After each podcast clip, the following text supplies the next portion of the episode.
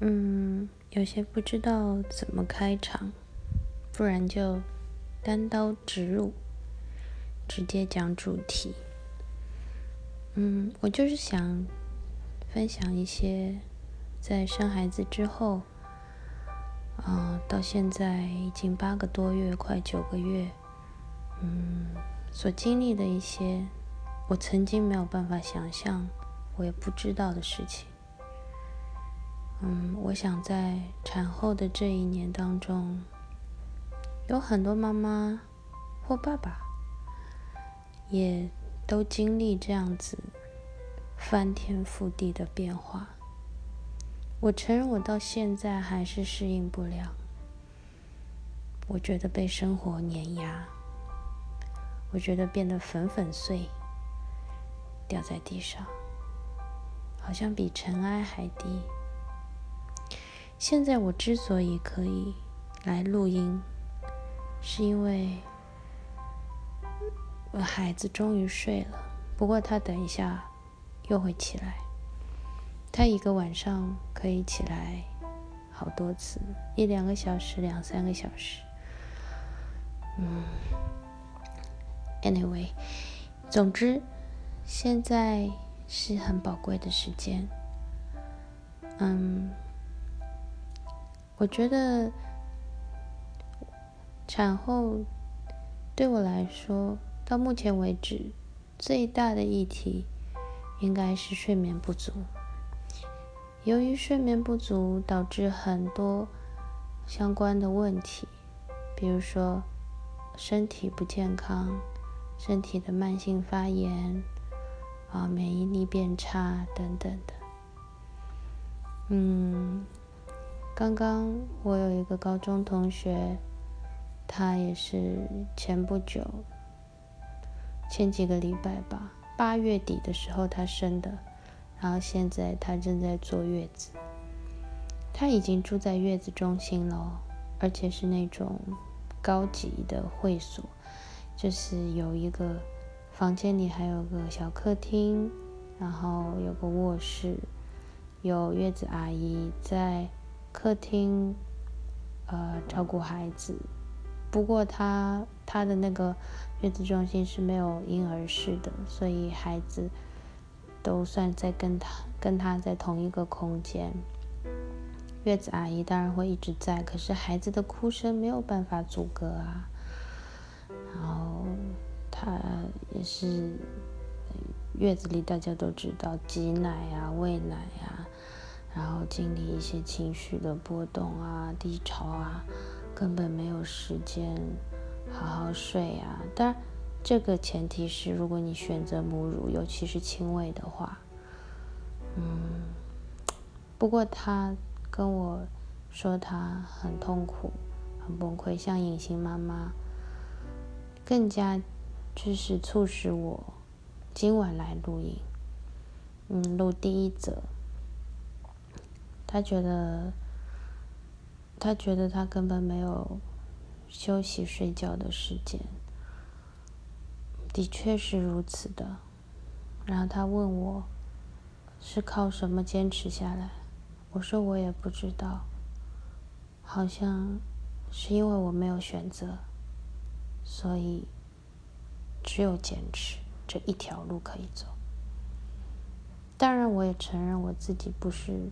很洒脱的妈妈，所以有些关于孩子的事情，我我就是会很在意，我会很坚持一些方方式，啊，当然有些不是，嗯，可是你的，比如说你也可以选择喂配方奶啊，也可以不要亲喂啊，呃，诸如此类的等等，所以。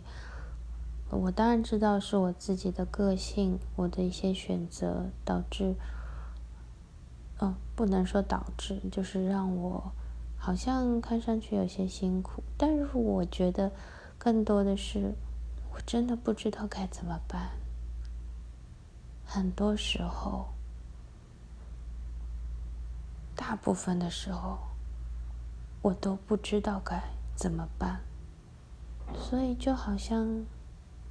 是摸着石头过河，但是常常河底的石头，或者说是很锋利，它就是划伤我的脚。可是我还是要过河，我必须要到河对岸去，或者说我必须要到河里去捕鱼，来吃饱。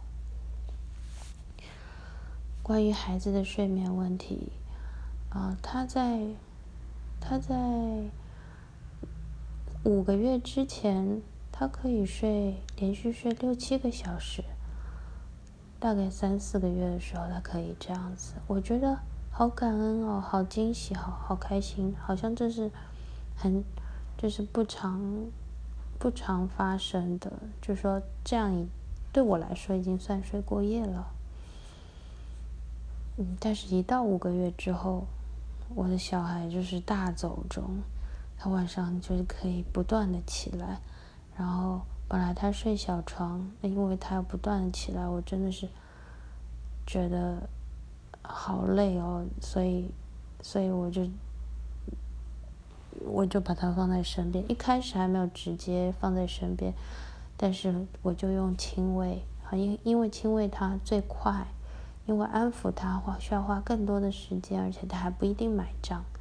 轻微的话，他就可以秒睡，但是时间久了，他就依赖轻微，晚上就会夜难很多次。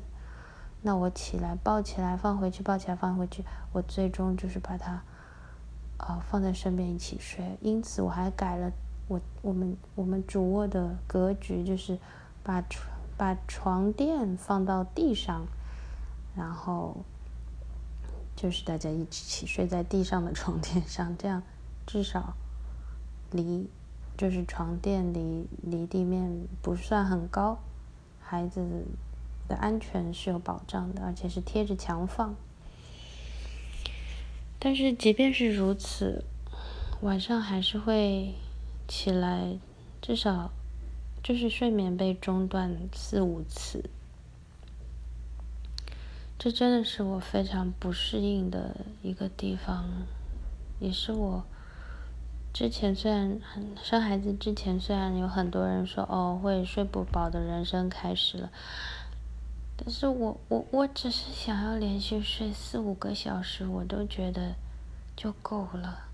如果那一天小孩可以让我睡好四个小时连续，我就觉得中奖了。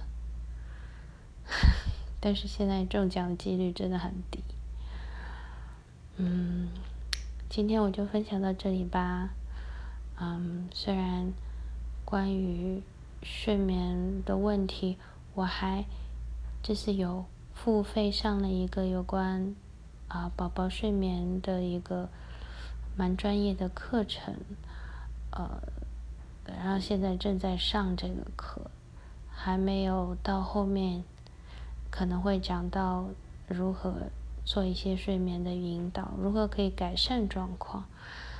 嗯，但是目前还是没有没有什么改变。我只是在调整孩子的作息，我也不抱太大的希望。我已经放宽心，要跟这个睡眠不足、睡眠中断共存了。嗯，这是我现在。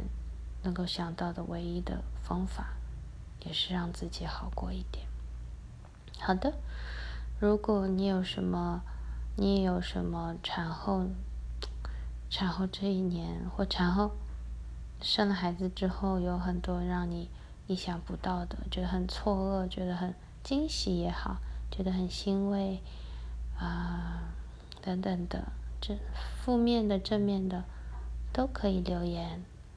我们一起来分享。晚安喽，祝你有个美好的夜晚。